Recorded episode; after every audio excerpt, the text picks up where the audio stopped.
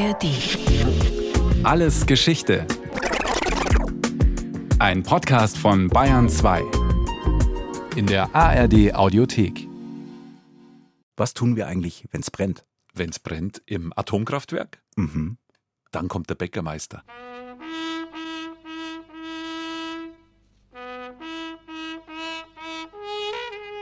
Dann fährt Bäckermeister Berchtold als Feuermelder durchs Dorf Gundremmingen und bläst Alarm. 60 Mann gehören zur Freiwilligen Feuerwehr, die meisten arbeiten als Landwirte auf abgelegenen Feldern.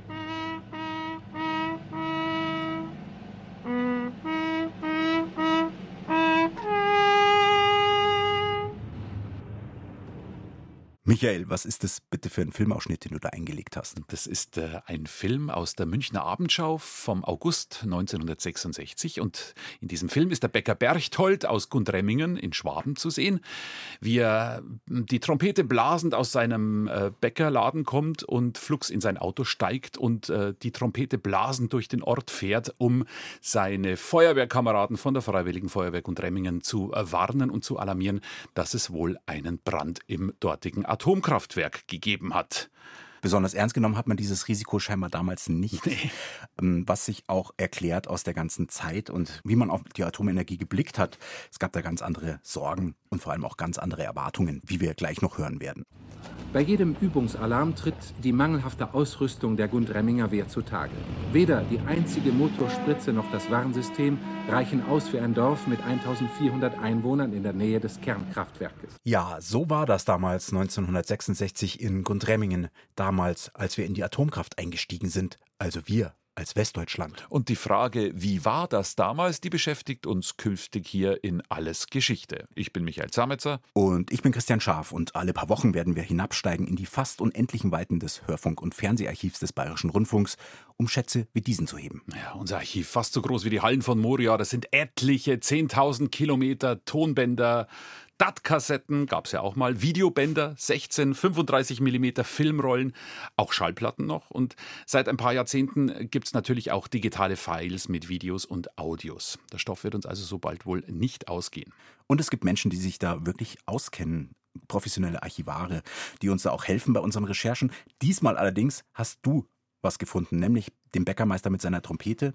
Und wie bist du da eigentlich da drauf gekommen? Das ist eigentlich ein Zufallsfund gewesen für eine andere Recherche und ich bin wirklich an dieser Trompete hängen geblieben, weil es äh, faszinierend war, mit welcher Inbrunst der da ähm, seine Feuerwehrkameraden gewarnt hat. Das aus der Abendschau, ich habe schon gesagt, von 1966, einem Regionalmagazin, das auch äh, aus Bayerisch-Schwaben äh, berichtet hat, wie wir sehen.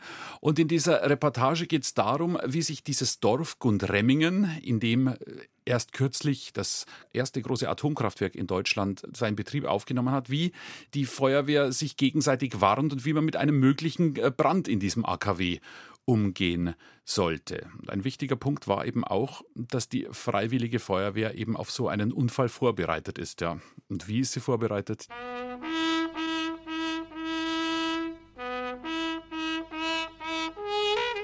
Gundremmingen in den 60er Jahren im Landkreis Günzburg, 50 Kilometer westlich von Augsburg. Gundremmingen, das war der Ort, wo das allererste Atomkraftwerk der Bundesrepublik Deutschland errichtet wurde, was wirklich kommerziell zur Stromerzeugung genutzt wurde. Und es war jahrzehntelang der Ort, der immer mit der Atomkraft verbunden wurde, weil da einfach das größte bundesrepublikanische Atomkraftwerk steht. Es hat teilweise ein Drittel des bayerischen Strombedarfs gedeckt zu seinen Hochzeiten. Und das Besondere an dieser Anlage, sie ist in unvorstellbarer Geschwindigkeit gebaut worden, in nicht mal fünf Jahren. Heute unvorstellbar. Unvorstellbar ist ja auch, dass man sowas baut und kaum einer regt sich rundherum drüber auf. Also die großen Anti-AKW-Proteste äh, der späteren Jahre, die gab es in den 1960ern noch nicht, als klar wurde, die bauen hier auf der grünen Wiese an der Donau ein Atomkraftwerk. Große Demos gab es zumindest nicht, aber es gab immer noch einzelne Personen, die, sage ich mal, Bauchschmerzen hatten. Und dazu haben wir eben auch was im Archiv gefunden, einen kleinen Ausschnitt aus einer Diskussionsrunde im Jahr 1966, als gerade das Atomkraftwerk ans Netz gegangen ist. Da diskutieren ein Bauer, ein Unternehmer und der damalige Direktor des äh, AKWs in Gundremmingen. Und da geht es eben auch darum, wie gefährlich das ist. Empört, wenn man schon so sagen kann, war man äh, hauptsächlich deshalb, weil das vollkommen überraschend kam, wie ein Blitz aus heiterem Himmel. Man hätte ja die Bevölkerung bei so einem Objekt doch in irgendeiner Form äh, schonend darauf aufmerksam machen können. Und mich persönlich interessierte das Atomwerk nicht nur als Einwohner von Gundremmingen, sondern auch als Milchwirtschaftler, äh, weil ich mir sage, wenn hier irgendetwas nicht stimmen sollte, dass da tatsächlich äh, irgendwelche Strahlen daneben gehen, dann äh, kann es natürlich passieren, dass das äh, Milchviehfutter, Grünfutter und so weiter in irgendeiner Form äh, verseucht wird. Und das ist dann für uns natürlich schon eine äh, Tatsache von nicht geringerer Bedeutung. Die Art und Weise, wie dieses Werk hier nun geplant wurde, das heißt also die Art der Geheimniskrämerei, hat uns alle vor den Kopf gestoßen. Wir waren der Meinung, warum wurden wir denn nicht von vornherein offen und ehrlich über das Projekt aufgeklärt? Denn wenn etwas nicht gefährlich ist, wenn etwas gut ist, dann kann man das doch ohne weiteres der Bevölkerung sagen. Die Forderung, äh, die Bevölkerung von vornherein zu informieren, ist verständlich, aber leider nicht ohne weiteres realisierbar. Man kann zunächst mal eine Anlage oder muss sogar die Anlage planen, unabhängig von der Stelle, wo sie einmal hin soll dann geht man auf die Suche nach einem geeigneten Bauplatz. Das heißt also, irgendwelche Leute gehen hinaus ins Gelände und untersuchen, ob der Baugrund geeignet ist. Ist er nicht geeignet, kann also die betreffende Stelle auch nicht äh, benutzt werden. So war es also auch im Falle Gundremmingen. Wenn nun irgendwelche äh, Trupps hier ankamen, haben zum Beispiel Bodenproben genommen, dann sagt das noch lange nicht, dass da ein Kernkraftwerk hinkommt, äh, sondern zunächst muss untersucht werden, wie sind überhaupt die Voraussetzungen, um schwere Betongebäude erstellen zu können. Insofern wäre es also durchaus verfrüht gewesen, im Jahre 60 der Bevölkerung zu sagen, wir bauen dort ein Kernkraftwerk. Die Bevölkerung zu informieren ist verständlich, aber nicht ohne weiteres realisierbar und eigentlich noch zu früh. Das klingt ein bisschen wie äh, der legendäre Satz, Teile dieser Antwort könnten Sie verunsichern. Du erinnerst dich, Christian, äh, Thomas de Maizière. Damals Innenminister bei ja, uns. Und ja. die Terrorgefahr in Deutschland, genau. Legendär. Aber etwas mehr als verunsichert war der TÜV Bayern, der sich vor und während des Baus tief über die Baupläne gebeugt hat. Und was er da gesehen hat, hat ausgereicht, massive Zweifel an dem Vorhaben, Kernkraftwerk Gundremmingen zu äußern. Das TÜV-Gutachten von damals, das liegt heute im Hauptstaatsarchiv in München, spricht eine ziemlich deutliche Sprache. Bei einem Bruch einer Speisewasserleitung ist das Reaktordruckgefäß innerhalb von zehn Sekunden entleert. Bei teilweisem Versagen der Notkühlung sind innerhalb weiterer zehn Sekunden die Brennstoffhüllen so weit erwärmt, dass sie durch den Innendruck der Spaltgase gesprengt werden. Dabei ist anzunehmen, dass 20 Prozent der Spaltgase sofort und die restlichen 80 Prozent binnen einer Stunde in die Atmosphäre freigesetzt werden. Ein Reaktor ohne TÜV-Plakette also. Und warum wurde der Reaktor dann trotzdem von den Genehmigungsbehörden durchgewunken, wenn sogar der TÜV seine Zustimmung verweigert hat? Ja, die Bundesrepublik wollte damals einfach den Einstieg in die damalige Zukunftstechnologie Atomenergie einfach hinkriegen. Und dazu muss man sagen, dass Gundremmingen gar kein deutscher Reaktortyp war, also der etwa von Siemens oder AEG gebaut worden wäre, sondern ein amerikanischer von General Electric. Und der galt in den USA als erprobt. Der lief nämlich in den amerikanischen Atom-U-Booten und galt als bewährt und zuverlässig. Stichwort Energie und Verfügbarkeit von Energie, da brauchen wir jetzt erstmal ein bisschen Fantasie, glaube ich. Ähm, gehen wir mal in unsere Zeit, ins Jahr 2023. Die ersten haushohen Abschlagsrechnungen von den Energieversorgungen, die liegen auf den Küchentischen. Aber in den 60er Jahren, da war Energie eigentlich kein Thema, oder? Ja, Anfang der 60er Jahre war Energie eigentlich in Hülle und Fülle vorhanden. Also Kohle hat sich in großen Halden am Ruhrgebiet zum Beispiel gestapelt. Öl war ziemlich billig und es gab nicht den Hauch einer Sorge vor einer Energieknappheit. Und dazu muss man sagen, die ganze CO2-Thematik und der Treibhauseffekt war damals noch überhaupt kein Thema. Und Bayern, das Land mit nur ganz wenig Kohle im Boden und seiner großen Entfernung zu den Seehäfen, wo die Öltanker ja anlegen können, hat da den ersten Schritt gemacht. Zunächst gab es hier die ersten Forschungsreaktoren und Demonstrationskraftwerke. Das war in Karl am Main oben in Franken und in Garching bei München. Ja, und dann kam Gundremmingen, das Megakraftwerk sozusagen, gute 50 Kilometer westlich von Augsburg. Und damals war die Begeisterung einfach groß. Atomenergie, das war sowas wie die Zukunft. Das ist wie heute KI. Ja, das mhm. kann man vielleicht vergleichen. Und mit der Atomenergie dachte man, man ist energietechnisch für alle Zeiten auf der sicheren Seite. Man wird ausgesorgt haben. Und auch da findet sich in den Archiven des Bayerischen Rundfunks so einiges von den Spuren der Atomeuphorie aus dieser Zeit. Die friedliche Nutzung der Atomkraft steht noch am Anfang. Noch ist nicht abzusehen, wie sich dadurch die ganze industrielle Ordnung der Welt ändern wird. Kontinente können bessere, billigere Wärmequellen erhalten. Sümpfe und Wüsten könnten leicht fruchtbar gemacht werden. Und der Reaktor von Gundremmingen, der hat tatsächlich Wohlstand gebracht ins damals, ja, sagen wir mal, eher strukturschwache Nordschwaben. Die Gemeindekassen von Gundremmingen, die haben sich gefüllt, dank der üppigen Gewerbesteuereinnahmen, neue Straßen, Schulen.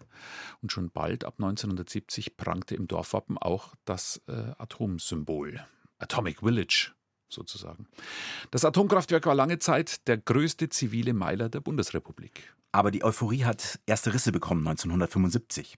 Damals starben zum ersten Mal in einem Atomkraftwerk nämlich zwei Menschen bei einem Unfall. Zwei Wartungsarbeiter haben da ein Ventil aufgedreht und da kam heißer Dampf raus, radioaktiver heißer Dampf.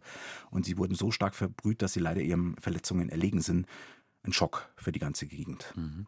Und am 13. Januar 1977, also zwei Jahre später, da hat es dann wirklich in Gundremmingen den schwersten Störfall gegeben, den äh, es bislang in der deutschen Atomkraftwerksgeschichte gegeben hat. Was ist denn da passiert? Ja, da hat ein Januar-Eisregen die Isolatoren an den Stromleitungen gesprengt, nämlich die Stromleitungen, die eigentlich den Strom vom Atomkraftwerk wegführen.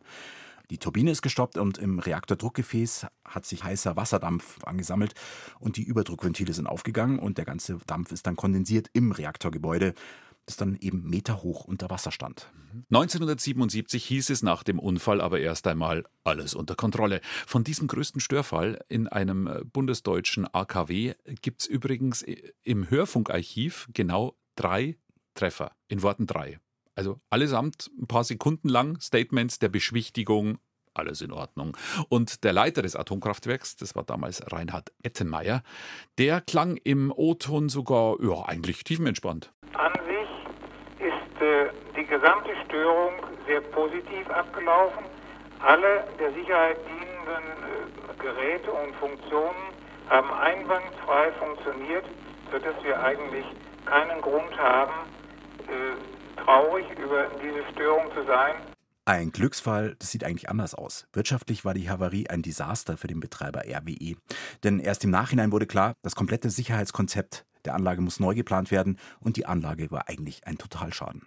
Der Reaktorblock A, der wurde deshalb 1980 endgültig stillgelegt, auch weil kurz nach dem Unglück mit dem Bau von zwei neuen Reaktorblöcken in äh, Gundremmingen begonnen worden war, nämlich Block B und C. Block B ist dann 2017 vom Netz gegangen und Block C, der wurde vor zwei Jahren stillgelegt, Ende 2021.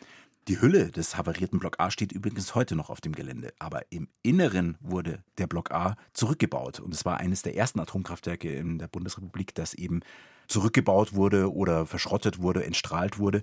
Und das Ganze hat ziemlich lang gedauert. Man hat nämlich 1983 damit begonnen. Gedauert hat es gute 30 Jahre. In Gundremmingen war man auch nicht gerade erleichtert, als der letzte Reaktor, der Block C Silvester 2021, endgültig vom Netz ging. Immerhin hat das Atomkraftwerk zu seinen Hochphasen ja 30 Prozent des Stroms produziert, der in Bayern verbraucht wurde. Und in der Region hat es natürlich jede Menge Arbeitsplätze geschaffen. Für den Bürgermeister der Gemeinde, Tobias Bühler, der kann von seinem Schreibtisch aus auf die Kühltürme des AKWs schauen. Da geht schon eine Ära zu Ende. Wenn man das jetzt die letzten 50 Jahre von mir mal betrachtet, wo man sagt, man geht irgendwo so in die Ende der 60er Jahre zurück, bis heute, dann hat sicherlich fast jede Familie in Gondremmingen mit dem Kernkraftwerk in irgendwelcher Weiche zu tun gehabt. Ob die Oma oder Opa drin geschafft hat, vielleicht der Vater oder auch jetzt die eigene Generation vor Ort ist. Es hat sicherlich Gondremmingen geprägt. Und jetzt ist die Atomenergie in ganz Deutschland Geschichte. Laut dem Machtwort von Olaf Scholz aus dem letzten Herbst sollen die letzten drei Reaktoren bis zum 15. April 2023 abgeschaltet werden. Dabei war das ja schon die Verlängerung des Atomausstiegs in der Krieg Energiekrise sei Dank. Wie aber geht's weiter? War die Atomenergie jetzt wirklich nur eine Episode in der deutschen Energiegeschichte?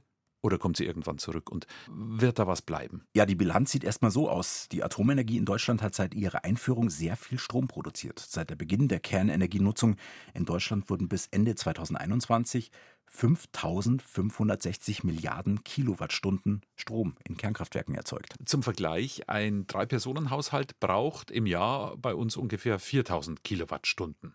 Jahrzehntelang hat die Atomkraft also zwischen einem Drittel und einem Viertel des gesamten deutschen Strombedarfs gedeckt. Und diese Stromproduktion war mit Sicherheit CO2-ärmer, als wenn diese Strommenge mit Kohle, Öl oder Gas erzeugt worden wäre. Gleichzeitig hat die Atomenergie aber auch jede Menge Risiken und Kosten verursacht. Und wie viel der Rückbau, die Entsorgung und die Einlagerung dieses hochradioaktiven Mülls aus den Atomkraftwerken noch kosten wird, ja, das ist genauso unklar wie die Antwort auf die Frage, wo denn in Deutschland in Zukunft ein äh, nukleares Endlager stehen wird. Es gibt Schätzungen, dass da eine dreistellige Milliardensumme auf uns zukommen wird. Aber in jedem Fall können wir froh sein, dass Becker Berchtold von der Freiwilligen Feuerwehr Gundremmingen seine Trompete hat nicht einsetzen müssen. Zum Glück. Und wenn es brennt,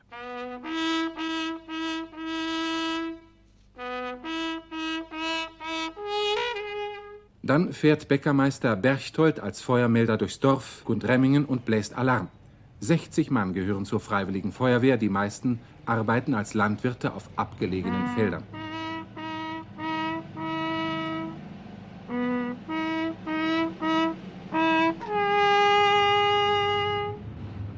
Wir steigen wieder hinauf aus den Tiefen unseres BR-Archivs und wir hoffen, dass ihr auch das nächste Mal wieder dabei seid.